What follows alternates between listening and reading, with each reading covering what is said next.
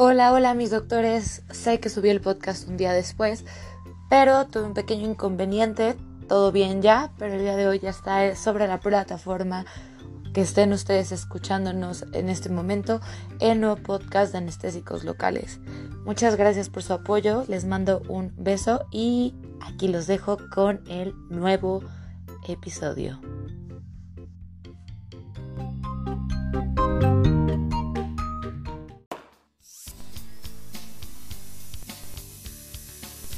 Hola, hola mis doctores favoritos, me da muchísimo gusto que le hayan puesto play a este siguiente podcast.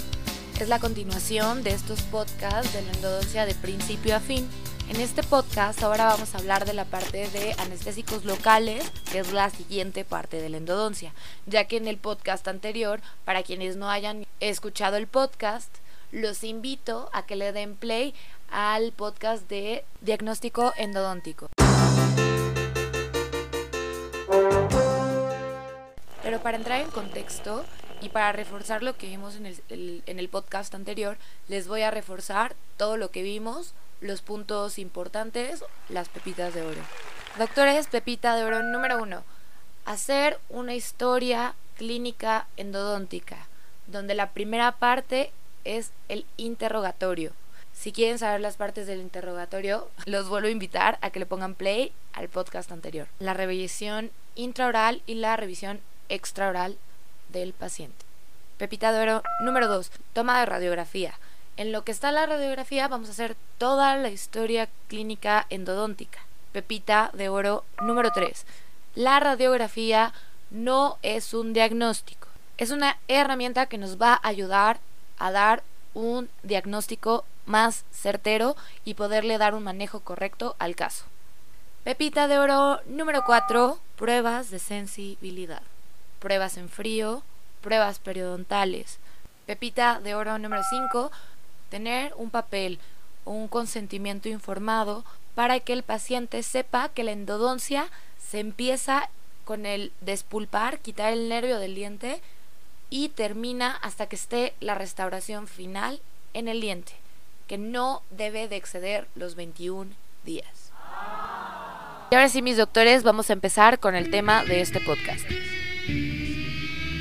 Y como siempre, se lo recuerdo en todos los podcasts, el saber les hace hacer la diferencia y el hecho de que ustedes estén aquí ya los hace diferentes. La propuesta de valor principal de este podcast es crear doctores con conciencia que sepan lo que hacen a la hora de trabajar. Les quiero empezar este podcast con una pregunta.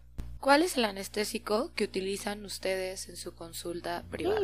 ¿Utilizan solo de un tipo? ¿De qué grupo de anestésicos es el que utilizan? O utilizan más y de qué, a qué grupo pertenecen. Y me encantaría saber cuál es el que utilizan ustedes. Y ya saben, el correo de este podcast, para que me manden este dato, es endonotespot.gmail.com. Y si no, al final de la descripción del podcast se encuentra el correo electrónico también. Dentro de la odontología utilizamos para casi todos los procedimientos anestésico local. Sin embargo, sé que la mayoría en algún momento nos quedamos con el libro de Malamed, lo cual es excelente. Es un libro súper completo, por algo con ese libro es como el principal del temario de anestesia, ¿no? de la materia como tal. Habla de técnicas de anestesia, muchísimas técnicas, dosis de anestésicos, todo. Tiene anatomía, qué anestésicos utilizar con pacientes sistémicamente comprometidos. O sea, son muchísimas cosas. Me encanta ese libro. Bye. Es un libro súper fundamental para tenerlo en tu consultorio, súper fundamental que un odontólogo, no que se lo sepa de memoria, pero al menos lo haya leído. Pero incluso para cada área de la odontología hay muchísimos artículos acerca de los, de los procedimientos y recomendaciones de qué anestésico usar para qué cosa. Y siempre como en todas las áreas de la odontología hay que irnos actualizando, ¿no? Bueno, esa es mi perspectiva y ya saben que a mí me gusta estar a la vanguardia. Porque hace la diferencia en sus trabajos. Y antes de cualquier cosa, mi definición para anestésico local es pérdida, función y sensibilidad de un área circunscrita del cuerpo sin presentar pérdida de la conciencia. Esta otra definición que les, les voy a dar es una que me gusta mucho, que me la dio el famosísimo doctor Fernando Licona. Un saludo al doctor Licona. Dice aplicación sobre un área del organismo de una droga que penetra tejidos y llega a las fibras nerviosas, bloqueando los impulsos, evitando a la corteza cerebral transmitir la sensación de dolor. Digo, hay millones de definiciones para anestésico local, pero estas son las que a mí más me han gustado. Ahora yo les pregunto, ¿cuál es el contenido del anestésico local? ¿Qué es lo que tiene ese tubito? Ok, si la respuesta fue sí, ¿cuál es el mecanismo de acción de estos componentes? Número 1. Anestésico local. Ejemplo, clorhidrato de lidocaína. ¿Cuál es su función? Es el fármaco que bloquea la conducción nerviosa. Número 2. Cloruro de sodio. Esta le da la isotonicidad a la solución. Número 3. Agua destilada. Le da volumen. Número 4. Vasopresor. Ejemplo, epinefrina. Aumenta la profundidad y la duración de la anestesia. Disminuye la absorción del anestésico local y del vasopresor. Número 5. Metabisulfito sódico. Es el antioxidante. Número 6. El metilparabeno que es un bacteriostático, el cual ya no se emplea en el área de la odontología. Los cartuchos que nosotros empleamos son de uso único. En otras áreas de la salud, o sea, por ejemplo, los cirujanos plásticos, los dermatólogos utilizan anestésicos locales para hacer ciertos procedimientos. No sé si hayan visto, pero son unos frasquitos. Que, por ejemplo, la bupivacaína que se utiliza en el área de maxilo, por decirlo en el área de odontología, no viene en cartuchos, la venden en los botes. Bueno, el punto, como esos frascos no eran de uso único, utilizaban este compuesto para que no hubiera alguna bacterilla por ahí, contaminaran a algún paciente con algún microorganismo que pudiera cultivarse dentro del anestésico. También antes, no se sabían, las agujas que se utilizaban para inyectar cualquier cosa eran esterilizables. Entonces las esterilizaban, pero pues antes obviamente no teníamos el mismo proceso con el cual esterilizábamos ahora. Entonces, pues las cosas van cambiando, como todo va evolucionando. Pero pues da todo un cultural, chavos. Y ahora aquí yo les tengo otra pregunta. ¿Ustedes utilizan anestesia tópica para el pre de la infiltración? No sé, yo por mi parte, la verdad es que mis pacientes yo creo que se sienten más contentos cuando les colocan la anestesia tópica, aunque dicen que es como puro efecto placebo, pero el paciente se siente contento, ¿sabes? Efecto placebo, ¿no? Yo siento que sí funciona, yo he estado también sentada en la unidad y la neta sí prefiero que me lo pongan, por más que me aguante y que nada más sea un piquetito, pero hace la diferencia. Pero ¿qué creen? ¿Qué creen mis queridos doctores? Hay un artículo en el Journal of Endodontics del año 2016 por Chao y colaboradores que se llama Effect of Topical Anesthesia on Pain from Needle, Insertion and Injection and its Relationship with Anxiety in Patients Awaiting Apical Surgery a randomized double-blind clinical trial. Y en español, el efecto de la anestesia tópica en cuanto al dolor de la inserción y la inyección de la aguja con relación a la ansiedad de los pacientes que van a tener una cirugía periapical. Un estudio clínico que fue realizado al azar. Nos muestra que siempre es mejor usar antes de inyectar la anestesia tópica. Algunas personas comentan que usar este tipo de anestésico no tiene importancia y es puro efecto placebo. Sin embargo, trabajos como este muestran resultados diferentes y hay otros donde muestran un resultado que es adverso porque no esperan que la anestesia tópica haga su efecto. El tiempo para poder esperar a que tenga un verdadero efecto son dos minutos. Obvio, también el diámetro de la aguja es súper importante, por eso recomiendan utilizar agujas del 27 o del 30 para inyectar. Claro, esto depende, si la intención es trabajar rápido, la anestesia tópica no va a funcionar. Pero si es por el contrario, queremos controlar el dolor y la ansiedad del paciente. Y como les comentaba, mis pacientes están felices y eso es lo importante. Entonces para mí y para este estudio y Chao y sus colaboradores, sí funciona. Sí, sí, ya sé, gracias, gracias. es cierto. Y no sé, ahora que lo pienso, estaría padre hacer un podcast acerca del trato hacia el paciente. Mm, ¿Ustedes qué opinan? Y ahora que ustedes ya saben qué es lo que contiene el tubito de la anestesia y cuál es mi opinión acerca de la anestesia tópica y ya les di un artículo, pues ya lo dejo a su gusto. Ustedes deciden al gusto del consumidor si tienen otra idea o tienen otro artículo para debatirme.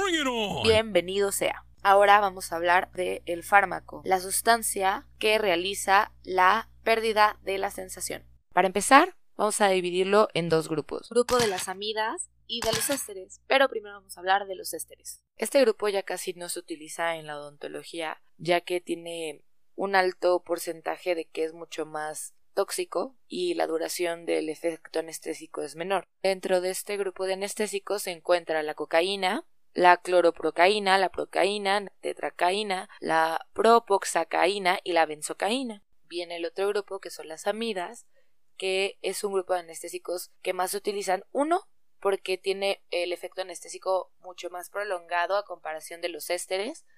Los efectos secundarios son menores y es menos tóxico para el organismo. Casi todos los anestésicos que utilizamos en la, odontología, más bien todos, vienen de este grupo de anestésicos. Es un ejemplo, lidocaína, mepivacaína, prilocaína, bupivacaína, etilocaína y la articaína. Que la articaína pertenece en sí a los dos grupos. ¿Por qué? Porque dentro de, dentro de su cadena de composición tiene amidas y hay una cadena de ésteres. Sin embargo, es mucho menos hepatotóxico y aparte el efecto es mucho más prolongado. Este anestésico local está indicado principalmente para cirugías. ¿Por qué? Porque el efecto de vasoconstrictor es mucho más efusivo, muchísimo más fuerte y la constricción de los vasos es mucho mayor.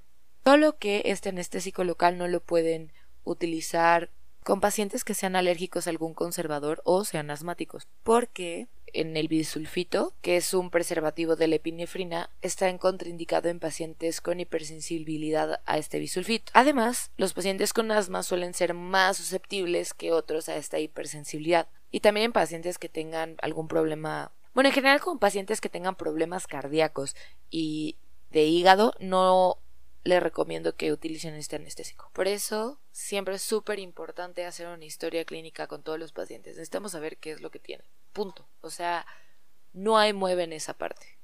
Y esto que les dije de la articaína, se los digo por experiencia personal, pero cada quien utiliza el anestésico que quiere y el que le funciona. Yo para hacer endos y también para hacer cosas de OP, la neta es que yo uso mepivacaína. A mí la mepivacaína me encanta desde que leí y comprobé dos artículos que hablan del mismo tema. El primero es Comparison of the anesthetic efficiency of mepivacaine and lidocaine in patients with irreversible pulpitis, a double-blind randomized clinical trial. Y en español, la comparación de la eficiencia de la anestesia mepivacaína y lidocaína en pacientes con pulpitis irreversible, un estudio clínico este estudio fue realizado por la doctora Viscotti en el Journal en junio del 2016. Este estudio fue realizado en una de las universidades de Sao Paulo, Brasil, donde llegaban pacientes con pulpitis irreversible en molares inferiores y anestesiaban el nervio dentario inferior. Se colocaban de uno a dos cartuchos, se esperaban 15 minutos antes de realizar el acceso, en donde descubrieron el resultado que el 55% de los casos utilizando mepivacaína al 2% no tuvieron ni una sola molestia durante todo el procedimiento endodóntico, mientras que el 16% de los pacientes que se infiltraron con lidocaína no tuvieron molestia. Entonces aquí lo interesante es el resultado. Es una diferencia abismal entre un anestésico y otro.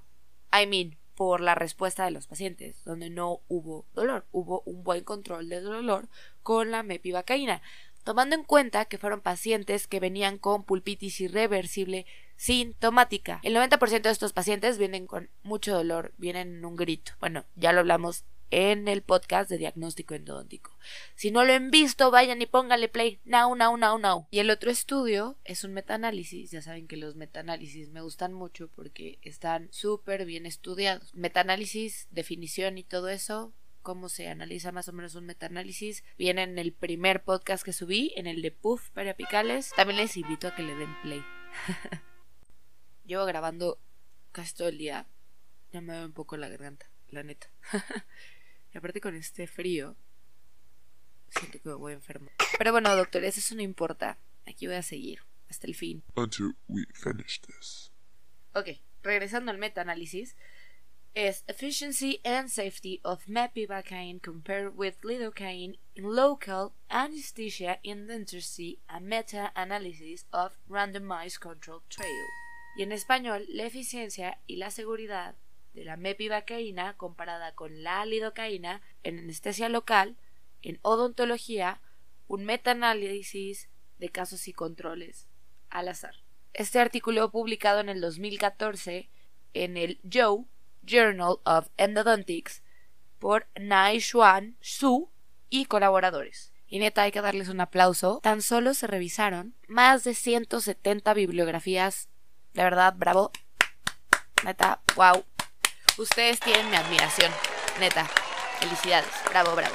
En el cual llegaron a la misma conclusión que en el artículo anterior, después de revisar tantas bibliografías, que al final solo quedaron 128, pero la conclusión fue la misma. Mepiacaína al 2% con vasoconstrictor es un muy buen anestésico para endodoncia con pacientes con pulpitis irreversible sintomática. Existe un excelente control del dolor. Es un anestésico seguro, ya que dicen que no excede con la correcta, eh, correcta técnica, no debemos de exceder los dos cartuchos. Sin embargo, dentro de la clasificación de la FDA es clasificación C, entonces no es tan seguro utilizarlo con pacientes embarazadas porque no se sabe como tal qué efectos puedan tener. Cuando esté en C solo es cuando sea realmente necesario. El anestésico que es muchísimo más recomendable para todas las embarazadas es la lidocaína. Dentro de la clasificación de la FDA la lidocaína se encuentra en la zona B, lo cual es muy seguro para anestesiar a mujeres embarazadas en cualquier momento, en cualquier procedimiento. De hecho, cuando yo estaba en el servicio social, solo utilizaba lidocaína. Fue después que tomé un curso donde me enseñaron que la mepivacaína era mucho mejor para la endo, luego me enseñaron los artículos, luego volví a leer este último artículo y lo puse, lo empecé a utilizar en mi consultorio obviamente con ciertos pacientes, casi todos con eh, cuando llegaban pacientes con pulpitis irreversible sintomática. Y la neta es que tenía muy buen control del olor y podía trabajar súper a gusto. El paciente estaba tranquilo, yo estaba tranquila. Digo, ya ahorita les voy a dar unos tips en cuanto a la anestesia. Sí, chicos, la verdad es que es súper importante que puedan trabajar en paz. Y más en la parte de endodoncia. Digo, en realidad todo la odontología es de muchísima paciencia, pero estamos hablando de endodoncia. Es trabajar en lo más pequeño. Si por sí el diente es un órgano pequeño. Sí, es una cosa pequeñita, pequeñita, sí, diminuta, diminuta. Como el corazón de tu ex. Ahora vamos a trabajar en lo más pequeño, en los conductos radiculares, lo más interno. Es un trabajo que Muchos dicen que la endodoncia es trabajar a ciegas. Digo, gracias a Dios existe magnificación y muchas cosas que han ayudado a avanzar en esta especialidad, pero es un trabajo muy minucioso, de mucho cuidado. Y si no tienes paciencia, Dios mío, te vas a esperar muchísimo y la verdad es que te digo así directo, mejor haz otra cosa. Haz prótesis, OP, no sé, dedícate a otra cosa. De verdad, no sé qué opinen los demás, pero yo en lo personal siento que la endodoncia es de lo que más paciencia hay que tener. Ok, regresando al podcast, ahora vamos a hablar de técnicas de anestesia enfocadas hacia la endodoncia, junto con tips. Si les sirve para alguna otra especialidad, súper padre, que bueno. Es un tema súper largo, si me voy técnica por técnica, y me puedo llevar otro podcast hablando de esto. Entonces, para que sea mucho más ameno, va a ser directo para la endodoncia. Al final este podcast se llama Endonote. Después vamos a hablar de otros temas, no se me desesperen, sigan escuchándonos. Aparte, el saber un poco de todo es bueno. ¿Qué es lo que buscamos con la anestesia? Realizar un control del dolor. Vamos a empezar con el maxilar superior. Como ya saben, en la endodoncia, el diente que sufre mucho más riesgo y que tiene mucho más incidencia de tener caries y llegar a una endodoncia siempre es en maxilar superior, hablando únicamente de maxilar superior, el primer molar superior, derecho e izquierdo, el cual para la, la anestesia del maxilar superior a veces es muy complicado trabajarlo, ya que existen, si bien recuerdan la clase de anestesia, podemos usar la técnica supraperióstica para infiltrar el nervio alveolar superior posterior, que es el que, ya que para recordarles su clase de anestesia y anatomía humana, cuando infiltramos la supraperióstica alveolar posterior, a veces la raíz distal del molar o la raíz mesial del molar no se llega a anestesiar bien. Y ahí es donde tenemos problemas. Se puede llegar a anestesiar como tal y sentir anestesiado, pero no todos los conductos o, todo, o toda la pulpa está anestesiada. Y más cuando tenemos casos de pulpitis irreversible. Sintomática es mucho más complicado realizar una anestesia.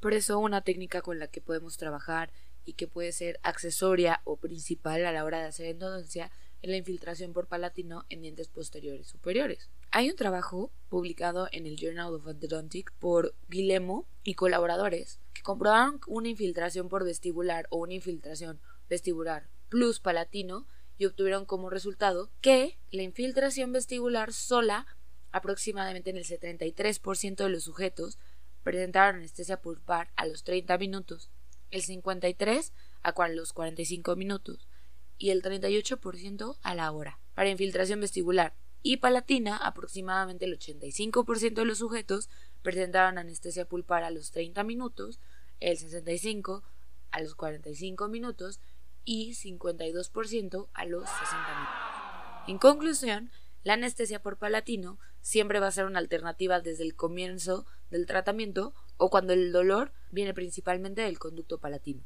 Porque sabemos que viene el dolor principal del conducto palatino, siente mucho más presión en la zona del paladar.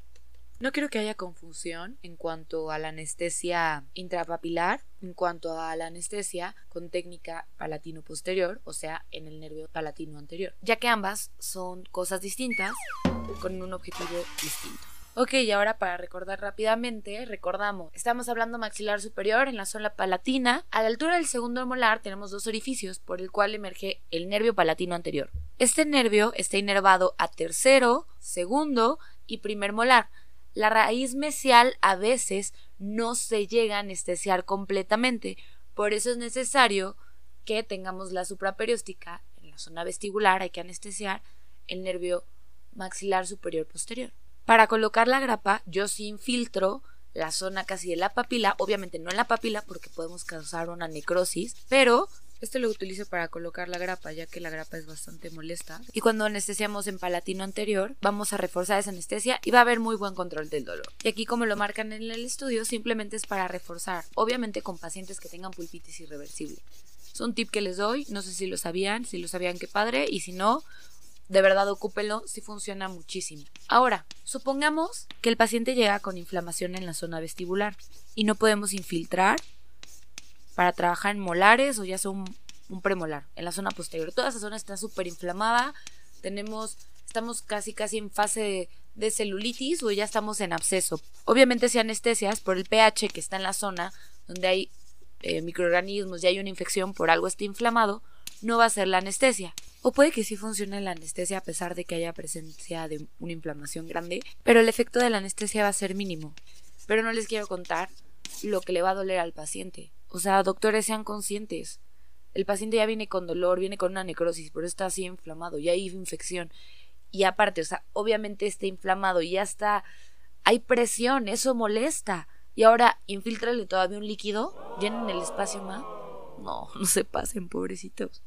Y se los digo quitada la pena porque he visto a muchos doctores que trabajan así y la verdad a mí no me parece. Sean conscientes, por favor. Entonces, ¿qué opciones tenemos aquí? ¿Qué harían ustedes? Yo les pregunto. A.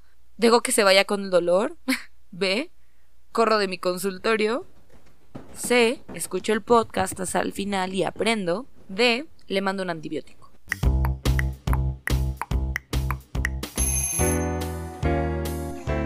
Yo sé, soy una ridícula de lo peor. Guilty of charges. Pero bueno, siguen aquí en el podcast y eso es lo importante. Bueno, entonces, ahí les va un tip. Vamos a anestesiar regionalmente la mitad del maxilar superior. Así como si estuviéramos anestesiando el nervio dentario inferior, vamos a anestesiar regionalmente la mitad de la mandíbula. ¿Cómo? Con dos técnicas. La que a ustedes les funcione es la que van a usar. Eh, más o menos espero que se lo lleguen a imaginar. Si no, mándenme al correo que no se imaginaron cómo anestesiar este nervio y yo les mandaré unas imágenes para que se puedan ayudar y puedan ubicar la zona donde hay que eh, anestesiar. Pero bueno, para esto necesito que sí vean en Google o que busquen en el celular una imagen de el maxilar superior. Ok, ahora listos, ya que todos estamos en el mismo canal, vamos a anestesiar el nervio alveolar superior, donde se encuentra detrás de la tuberosidad del maxilar. Pero existen dos técnicas para llegar ahí. La que yo ocupo más es detrás de la tuberosidad hay que doblar un poco la aguja. Aquí, dato importante. si van a usar esa aguja y la van a doblar y la van a y la van a o sea, van a hacer con esta técnica, doctores, es importante que la aguja esté nueva y que solamente lo utilicen una vez. Si van a anestesiar dos veces en la misma zona, les recomiendo que usen otra aguja. ¿Por qué? Porque es una zona crítica. Estamos hablando atrás de la tuberosidad del maxilar. Por lo tanto, puede que llegue a haber algún accidente. Entonces, el punto de hacer todo esto, obviamente, es prevenir accidentes y pues que uno trabaje tranquilo, ¿no? ok. Entonces, ¿por qué les digo que solo una vez? Porque vamos a doblar la aguja ligeramente. Y cuando ya estemos detrás de la tuberosidad del maxilar, vamos a, infiltrar en la zona. Pero es vital como para todas las técnicas de anestesia, hacer aspiración negativa. Por eso es muy importante que sus carpuls sean de, cola de cochino o que de verdad sí tengan un buen agarre. Ya que, bueno, para esta técnica, en esa zona tenemos un, un plexo venoso, perdón, que es el plexo venoso pterigoidal. Entonces, imagínense si llegamos a anestesiar en un plexo venoso. Si siempre dicen que es muy peligroso anestesiar y se aplica la aspiración negativa, porque si infiltramos en un vasito, pues si les recuerdo su clase de anestesia, hay pacientes que han llegado a morir por eso. Sin embargo, imagínense anestesiar en un plexo venoso, creo que daría miedo. Entonces, chicos, técnica depurada, aspiración negativa, punto. Yo les recomiendo utilizar aguja del calibre 30, corta, no necesitan más, la larga es innecesaria. De hecho, yo en todas las técnicas que utilizo, utilizo aguja corta. Para niños a veces llego a utilizar extra corta, pero muy rara vez. Y siempre calibre 30 porque es la que molesta menos al paciente. Y siempre es importante mantener un buen control del dolor. Y más en endodoncia ya que estamos trabajando una situación crítica. Estamos quitando dolor y no queremos dar más dolor. Ahora, doctores, la siguiente técnica es, vamos a ubicar, vamos a levantar el carrillo del paciente, que es más complicado y más cuando tenemos una inflamación, así que ya viene el paciente así con la bolota, como el hematoma. Este, pero bueno, levantamos carrillo y más o menos a la altura del segundo tercer molar, este, dependiendo qué órgano dental tenga el paciente, si no tiene tercero, pues en el segundo. Entonces, el fondo del pliegue mucogingival, zona vestibular. Justo ahí, a 45 grados, vamos a colocar la aguja, obviamente atrás de la tuberosidad, y vamos a infiltrar. Bueno, no es detrás de la tuberosidad, es como por encima de la tuberosidad. Tengo una imagen. Quien no le quede muy claro o que no sepa esta técnica, de verdad mándenme un correo al podcast y yo se los haré llegar con mucho gusto. Eh, una de las técnicas perdón, una de las ventajas de esta técnica es que no es necesario utilizar tan siquiera un cartucho completo de anestesia. Con un cuarto de cartucho o dos cuartos de cartucho es mucho más que suficiente. Es súper recomendable para pacientes que vienen de urgencia al consultorio y a veces es imposible anestesiar cualquier otro nervio como regional, bueno, o más bien como en una zona circunscrita como supraperióstica, como el nervio alveolar posterior o el medio, ¿no? Que es lo que anestesia molares y premolares. Y este y cuando no es accesible la zona de fondo de saco o bueno, o pliegue mucogingival, como le quieran llamar, es una excelente técnica de anestesia para control del dolor y para manejo de urgencias. Pero vamos, a veces con todo esto, a veces hay pacientes que tienen resistencia o no sé cómo llamarlo hacia los anestésicos o no les hace el mismo efecto por lo mismo la infección, inflamación, por todo el PK de, del anestésico local. Entonces, una manera de solucionar este problema, como no hemos llegado a la pulpa y no podemos poner anestesia intrapulpar, pues ¿cuál es la otra opción? Y esto creo que lo sabe la mayoría, anestesia interligamentaria. Obvio no es una primera opción para trabajar en un paciente porque si lo utilizamos como primera técnica de anestesia, solo vamos a tener, y está súper estudiado, un 79% de efectividad. Esto viene en el Journal de 1983, por Kaufman y colaboradores en el Journal de Pediatría. Esta técnica se utiliza como complementaria o accesoria, ya que en otro journal el Dr. Walton y colaboradores hablan de que la anestesia intralegamentaria es una excelente técnica complementaria ya que puede llegar a anestesiar la pulpa en un 92% más. Que vean. Esta anestesia, ¿cuál es el detalle? Igual que el intrapulpar, perdón, es que tiene un tiempo de trabajo muy corto, alrededor de entre 10 y 15 minutos, pero se demostró que en dientes anteriores no es efectiva. Para que tenga mejor efecto en dientes posteriores, se recomienda que la anestesia se ponga en se coloque en distal y mesial para que dure un poco más, alrededor de 23 minutos. Se habló en un estudio del doctor Childrens en 1996 en un Journal de Endodoncia, utiliza lidocaína al 2%. Pero hay, esto es un dato súper importante y súper vital. A todos nos ha pasado, colocan anestesia intralegamentaria, pero todo el anestésico se sale. No, chicos, hay que asegurarse que no haya salida del anestésico, porque si no, no va a funcionar esta técnica.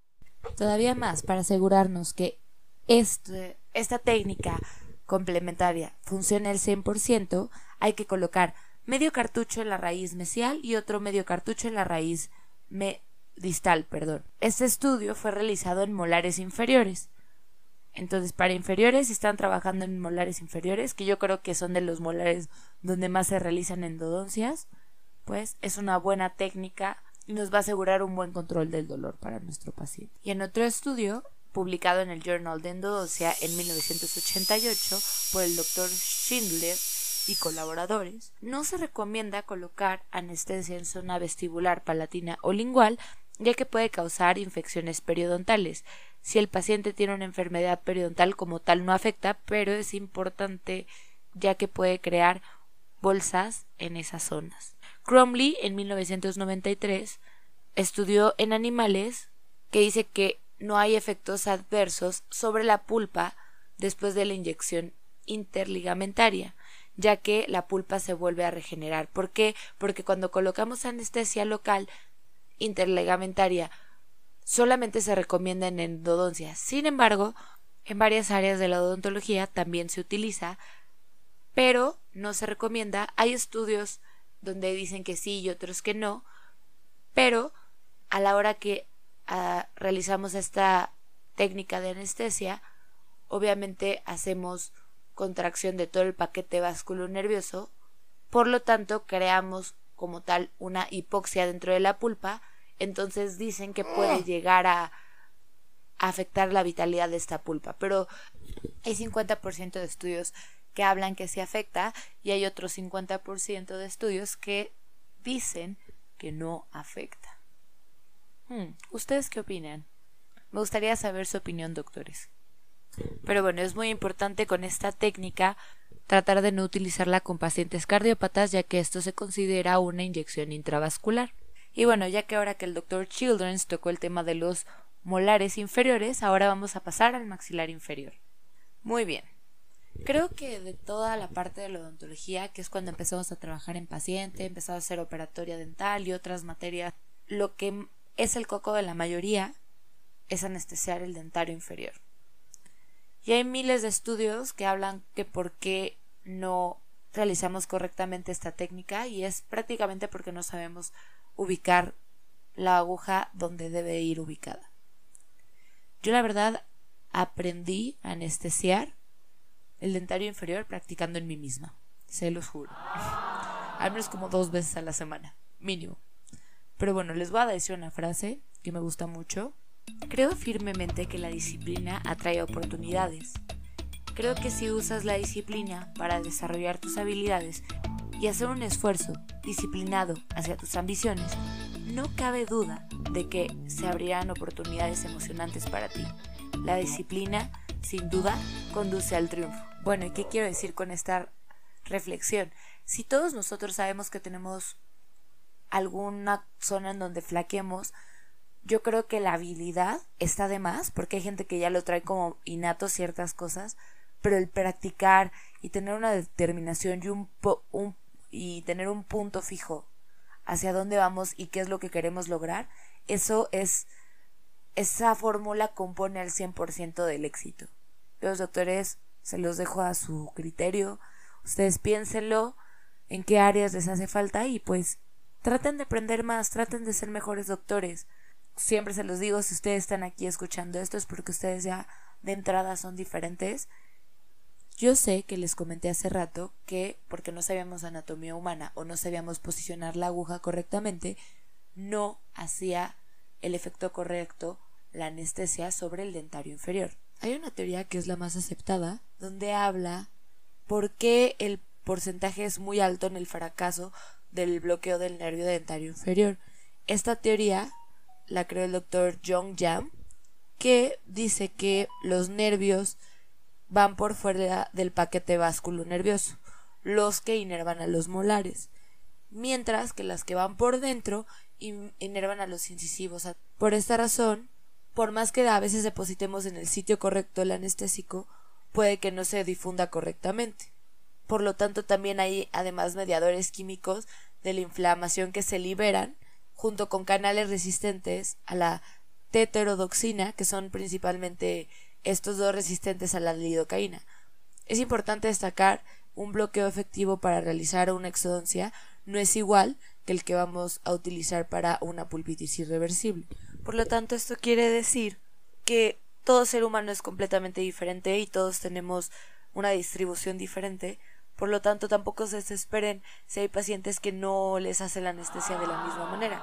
Si hay una técnica y ya es como toda la odontología que ya está probado y es como una receta de cocina. Se hace así y así. Van a existir variantes. Hay veces que hay nervios accesorios que no nos permite que haga que exista un efecto o un bloqueo completamente de la zona en la que vamos a trabajar.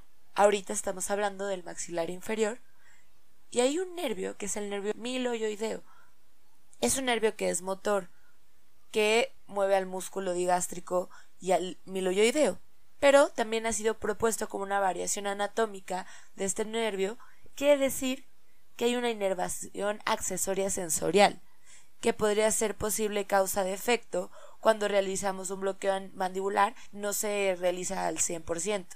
Esto fue por Bennett Sam en el 2001 en el Journal de Endodoncia. Así que, pues después de realizar un bloqueo convencional del dentario inferior, un bloqueo bucal y luego otro por lengual, esto puede aumentar la eficiencia anestésica un 20% más que al realizar únicamente la técnica de dentario inferior. Silempia en 1988 en el Journal en un estudio retrospectivo en el año 2016 por Fowler concluyeron que en casos de pulpitis irreversible sintomática hay un porcentaje bastante alto de éxito en donde si bloqueamos por vestibular y luego hacemos un cierre de circuito o anestesiamos por lingual, aumenta, aumenta nuestro éxito en el bloqueo del dentario inferior.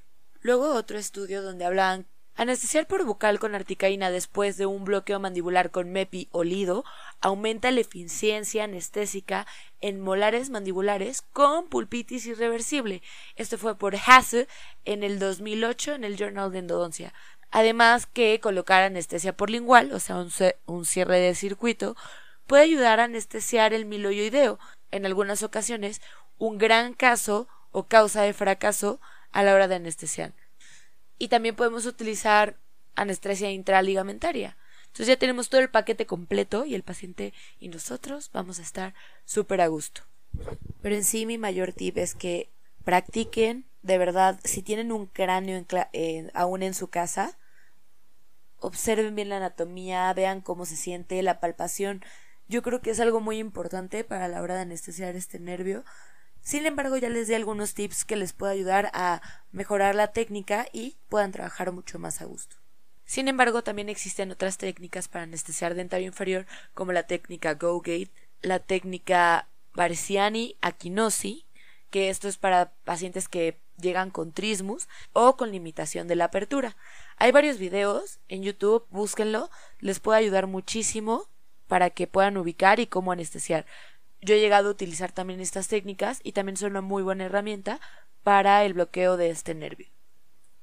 Y mencioné hace rato lo que es un cierre de circuito, pero no sé si ustedes sepan que es un cierre de circuito. Cuando anestesia es mentoniano, al 100% no se anestesia ningún, eh, ningún órgano dental de anteriores ni premolares, porque por la parte lingual los pacientes siempre llegan a tener sensibilidad. Por lo tanto, se recomienda hacer el famoso cierre de circuito. Es como literal cerrar un circuito, tienes toda anestesiada la parte vestibular, pero todavía hay un poco de molestia o sensibilidad en la parte lingual. Agarras lingual, lo cual sí es molesto, pero va a ayudar a que el paciente no tenga molestia. Anestesias en piso de boca, ¡bum! listo. Súper anestesiado. De hecho, hay un estudio desarrollado demuestran que la mejor forma de realizar un bloqueo de incisivos inferiores con infiltración por vestibular o bucal se realiza una infiltración extra por lingual. Con esto obtuvieron que el 98% de los casos tuvo un éxito, mientras que el 76% que solamente se infiltró por vestibular no tuvo un porcentaje tan alto, ya que el éxito fue alrededor entre 32 y 60% para incisivos centrales y, las, y laterales. NIST y colaboradores en 1922 fueron los que realizaron este estudio, por lo cual es la mejor técnica y con mayor fiabilidad para anestesiar incisivos inferiores. Y bueno, ya para terminar, porque obviamente ya se nos acabó el tiempo, les voy a dar los nueve tips que yo hago para realizar endodoncia en mi consulta privada, en especial para pacientes con pulpitis irreversible. Número 1. Colocar anestesia tópica y esperar 2 minutos. Número 2. Utilizar mepivacaína al 2%. Número 3. Si estamos trabajando en molares inferiores, vamos a cerrar circuito por la zona lingual. Si utilizamos mepivacaína, vamos a utilizar articaína. Y si utilizamos lidocaína para la primera infiltración, vamos a usar mepi o articaína. Si el paciente empieza a tener sintomatología, vamos a verificar con un explorador si la mucosa está anestesiada. Después de esto, vamos a esperar 10 minutos. Número 4, y esto no se los mencioné, pero les doy la pepita de oro ahorita. Aplicar un estímulo con una torunda de algodón, o sea, podemos colocar tetrafluoretano para verificar si el paciente no siente absolutamente nada y ya podemos empezar a trabajar. Si el paciente llega a tener un estímulo, nos esperamos 5 minutos. Número 5. Si el paciente todavía llega a tener algún tipo de estímulo o molestia, vamos a tener que utilizar alguna técnica complementaria que nos va a ayudar a reforzar nuestro bloqueo. Y bueno, ya para el postoperatorio, número 6, vamos a mandarle al paciente algún tipo de analgésico. Generalmente yo mando ibuprofeno de 600 miligramos cada 6 horas. Y vamos a sacar ese diente de oclusión para que el paciente a la hora de morder no le moleste en lo absoluto. Ese fue el tip número 7. Y bueno, creo que se me fue, no son 9, son 7, pero les dejo dos más. Número 8, vayan a EndoNote, a la página principal. Número 9, póngale play al siguiente podcast que vamos a hablar de aislamiento absoluto. Y bueno, muchas gracias doctores por escucharnos, por darnos la oportunidad de enseñarles un poco más. Ayúdenos a crecer este contenido. Obviamente me encanta que nos manden correos para poder mejorar lo que nosotros les damos a ustedes o si ustedes tienen algo que aportar, eh, sería más que excelente. Mis doctores hermosos, que tengan un excelente día, noche o tarde y recuerden que el saber les hace hacer la diferencia. Nos escuchamos a la otra.